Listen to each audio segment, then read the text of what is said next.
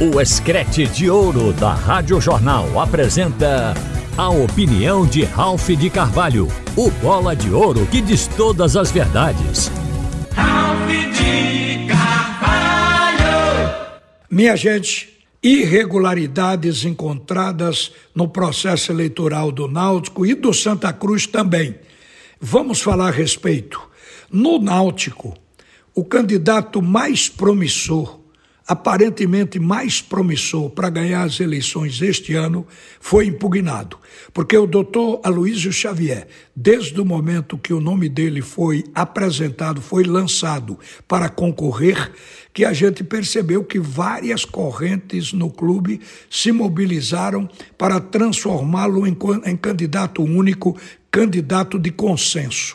Isso não foi conseguido, mas mostra que pessoas da situação, outras da oposição, tentaram viabilizar o nome dele.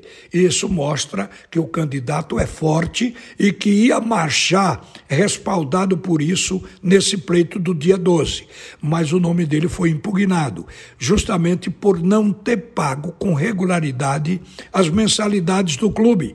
Ele comprovou 14, mas as demais ele apresentou para comprovar uma carta que lhe foi dada pela secretaria do clube, dizendo que ele estava em dia, tudo estava quites. No entanto, isto não era o documento que a comissão eleitoral queria. Queria os recibos, que é o comprovante certo para quem paga alguma coisa. E ele não apresentou daí a impugnação da candidatura. Agora, a chapa de oposição tem um prazo para apresentar o nome de outro candidato. Isso pode ser feito ou não. Quer dizer, de repente, a oposição pode retirar a chapa. E nesse caso vão ficar apenas duas. Na verdade, o doutor Aloysio diz que vai recorrer à justiça comum. Ele tinha dito isso lá atrás, antes até de saber da decisão da comissão eleitoral. Mas acredito que se ele recorrer à justiça buscando uma liminar para que o seu nome seja inserido no pleito outra vez, ele dificilmente vai alcançar isso.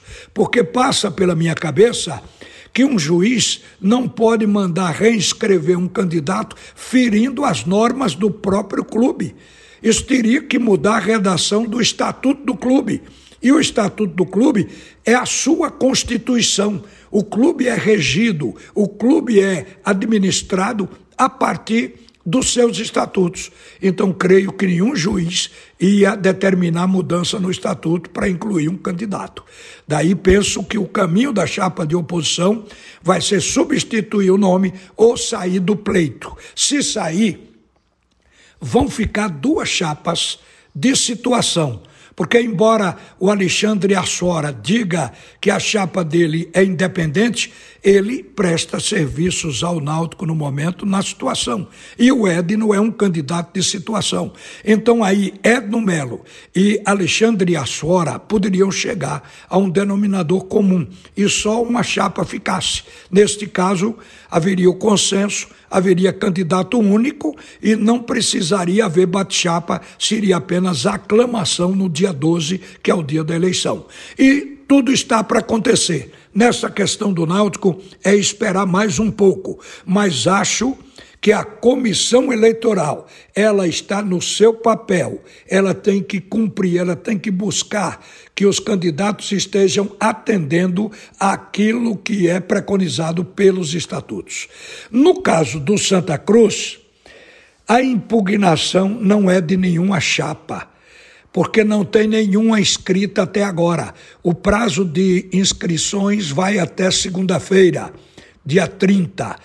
O que está irregular no Santa Cruz é a sua comissão eleitoral, que, por extensão, torna irregular também o próprio Conselho Deliberativo que a criou. O que se pode dizer é que o Conselho vinha se reunindo de forma irregular. Tanto é que esta é a terceira reunião anulada pela Justiça Comum Foi a sexta reunião do Conselho, mas a terceira anulada. O Conselho se reuniu sem que houvesse a convocação dos 300 conselheiros que foram eleitos e empossados por aquela Assembleia Geral Extraordinária do ano passado, aquela do dia 8 de maio. Pois é, aquela reunião aquela Assembleia Geral, ela dava condições a 300 novos conselheiros. Cabia ao conselho inserir esses nomes. Isto não foi feito, inclusive sem que a entrada deles fosse permitida naquela reunião do dia 28 de maio deste ano, a reunião que rejeitou as contas do antigo presidente Antônio Luiz Neto. E depois desta reunião, que não incluiu os 300 conselheiros e foi anulada pela Justiça. Depois disso, o presidente do Conselho, Marina Abreu, 24 horas depois da anulação da reunião, ele convocou de novo os conselheiros do Santa Cruz para outra que viria a ser esta sexta reunião, que acaba também de ser anulada. E nesta reunião foi que se votou a formação da atual comissão eleitoral, novamente sem os 300 conselheiros, portanto irregular.